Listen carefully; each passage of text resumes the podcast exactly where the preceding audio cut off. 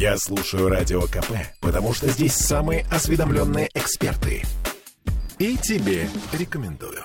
Скорость ветра в Финском заливе достигает 23 метров в секунду. И дамбу уже закрыли из-за опасности наводнения. Всем привет, я Олеся Крупанин. Я Дмитрий Делинский. Дождевой фронт, о котором нас с вами еще вчера предупреждали синоптики, почти добрался до Петербурга. Пик, судя по всему, эм, придется на будущую ночь.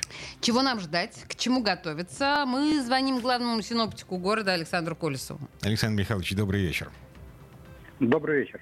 Слушайте, а, во-первых, как называется этот циклон? Потому что в интернете пишут латиницей зи, дрю, дрю, короче, Что? у меня язык в узел заворачивается. Ну, Зидрюн. но это же женские имена, это да, это он не переводится никак, это просто женское имя какое-то. Но да. Какое-то неземное совершенно. язык. Спасибо немцам, спасибо скандинавам, кто придумал это имя. Ладно, не суть. А, страшно будет? Нет, нет, нет, ну вы что, более-менее нормально. Во-первых, э, ну да, фронт подходит, усиление ветра будет, но оно будет, э, я думаю, что не сильнее, чем в понедельник было, хотя вы помните, там, да, 15-17 метров, ну, не больше. Также примерно сейчас будет на территории города. Да, на акватории Невской губы в районе дамбы, э, на востоке Финского залива чуть-чуть ветер посильнее, там и 20, и 22 метра будет в э, в секунду. Но все это кратковременно, в момент прохождения фронта, и вот это вот все будет в начале ночи. В общем, на 21 час где-то надо рассчитывать этот максимум прохождения фронта. А уже э, там с середины ночи, ну, наверное, уже будет ветер ослабевать и поспокойнее будет. Александр, а я правильно понимаю, что это у нас начинается вот эта вот наша серия знаменитых осенних петербургских наводнений? То есть это только начало Ну, АОММ?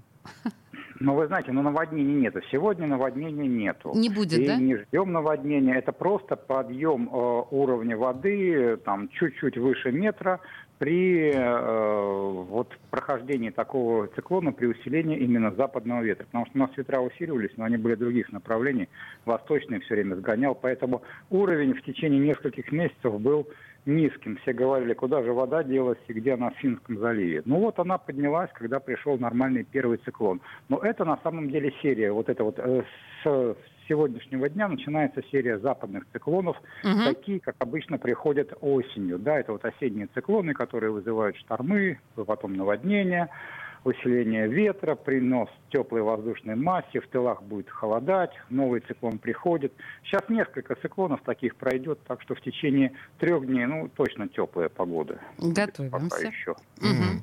Слушайте, а погода в субботу, в воскресенье. Э, Я вот в лес собрался за грибами в субботу с утра. Э, Да, правильно, правильно собрались. Э, Буду рекомендовать всем, наверное, завтра об этом напишу, что в субботу все-таки наиболее благоприятный день, хотя там и ветерочек будет все-таки еще сохраняться, но без порывов, просто свежий ветерок. Но зато осадков, большую часть дня не должно быть осадков. Также тепло, там градусов, ну, если для области там 10-13. Вот. И большую часть дня, главное, что там и солнышко появится, хорошая погода. А вот в воскресенье, веч- вечером, вернее, в субботу подходит новый атмосферный фронт, и в воскресенье уже хуже э, погода, там больше дождей будет, хотя она тоже не очень холодная, но больше дождей. Вот суббота благоприятная для загородных работ. Исчерпывающе. Александр Михайлович, спасибо. Хорошего вечера. Спасибо. Александр Пожалуйста, до свидания. Колесов Александр был у нас на связи, главный синоптик Петербурга. Ну и, Олесь, ты слышала, да? Э, Я уезжаю за грибами. Да ладно уже. Колесов сказал, что будет хорошо. Наконец-то, господи, хоть кто-то Дмитрию сказал, что он может свои эти ужасные грибы начать собирать в полном объеме. Да.